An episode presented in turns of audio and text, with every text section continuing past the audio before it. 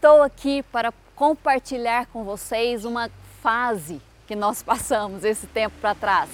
Muitos já sabem, mas lembra daquele programa que eu fiz do Milton Leite, que eu falei assim, que ele fala, nossa, que fase! Pois é, nós passamos por uma dessa. E que fase!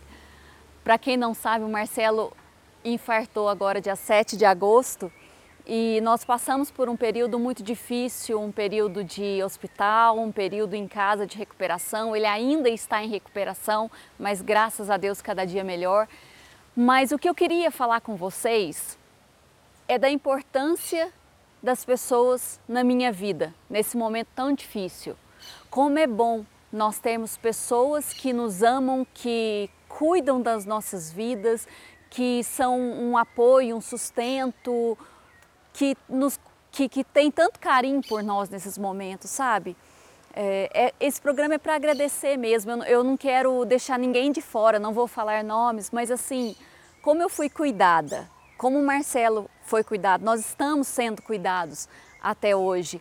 Então eu agradeço assim de coração. A palavra de Deus ela diz que tem irmão, amigos mais chegados que irmãos, né? Na verdade eu sou muito privilegiada porque eu tenho a minha irmã, a Thaís, que na semana mais difícil da minha vida, que foi quando o Marcelo estava em coma induzido no hospital, entubado, ela veio dos Estados Unidos para cá e ela me acompanhou e ela esteve a semana inteira do meu lado. Ela largou o meu cunhado e meu sobrinho e primeiro dia de aula do meu sobrinho, primeira semana de aula do meu sobrinho, e ela veio para cá e ficou comigo e cuidou de mim e me fazia rir alguns momentos. Quem a conhece sabe que ela fala muito, ela falou muito na minha cabeça.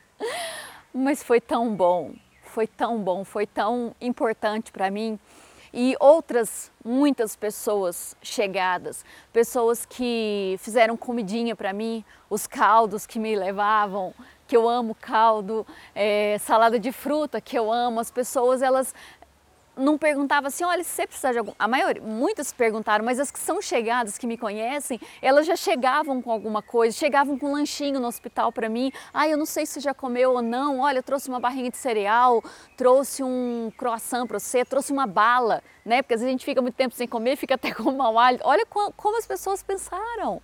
As pessoas que cuidaram da igreja enquanto nós estávamos ausentes. Então, assim, ia abrir igreja, fechava igreja, cuidava de tudo.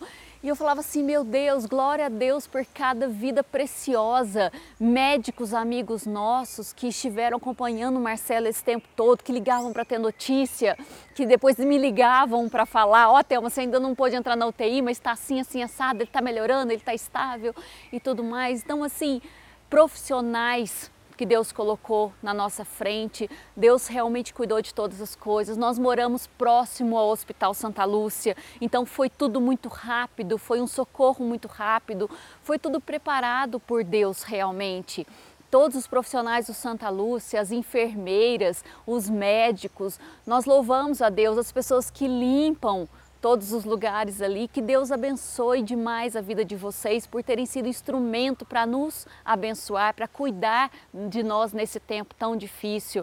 Então, se você estiver próximo a alguém que tem uma pessoa no hospital, primeira coisa, ore e deixe essa pessoa saber que você está orando. Eu tive um exército junto comigo orando e confessando a cura na vida do Marcelo e confessando a palavra. É, nós ouvimos a pregação do Marcelo no domingo anterior a isso tudo, era para a gente estar jogando pedra no gigante. E a pedra é a palavra. E como nós colocamos isso em prática? Eu tive um exército junto comigo jogando pedra no gigante. Nós vencemos o gigante no nome de Jesus. Então, outra coisa, leve alguma comidinha para essa pessoa, veja se ela precisa de companhia. É, eu, no caso, não tenho filhos, mas se essa pessoa tiver filhos, cuide do filho dessa pessoa, isso vai ser muito importante.